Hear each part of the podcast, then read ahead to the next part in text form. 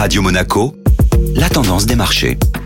Radio Monaco, la tendance des marchés avec Société Générale Private Banking. Bonjour Delphine Michalet. Bonjour Benjamin. Légère prise de bénéfices hier sur l'indice parisien. Oui, l'indice parisien a finalement succombé à des prises de bénéfices après avoir flirté avec ses plus hauts niveaux de 2020 à près de 6100 points. La bourse de Paris termine ainsi la séance sur un léger repli après la suspension de l'utilisation du vaccin AstraZeneca par plusieurs pays européens. Cela a suscité des interrogations sur le rythme d'un retour à la normale sur le front économique. Du côté des valeurs, Danone et Stellantis se sont distingués. Oui, les investisseurs du groupe agroalimentaire ont plutôt bien accueilli le départ du PDG sous la pression de deux fonds activistes. Il lui était reproché notamment la sous-performance boursière du titre. Danone clôture ainsi la séance en hausse de près de 3%. C'est le constructeur automobile Stellantis qui a signé la meilleure performance du CAC 40 ce lundi, soutenu par une note positive de Deutsche Bank et un objectif de cours de 20 euros. Cette semaine sera encore une fois riche en termes de rendez-vous, avec notamment le meeting de la Réserve fédérale américaine mercredi et celui de la Banque centrale d'Angleterre jeudi. Delphine Michalet,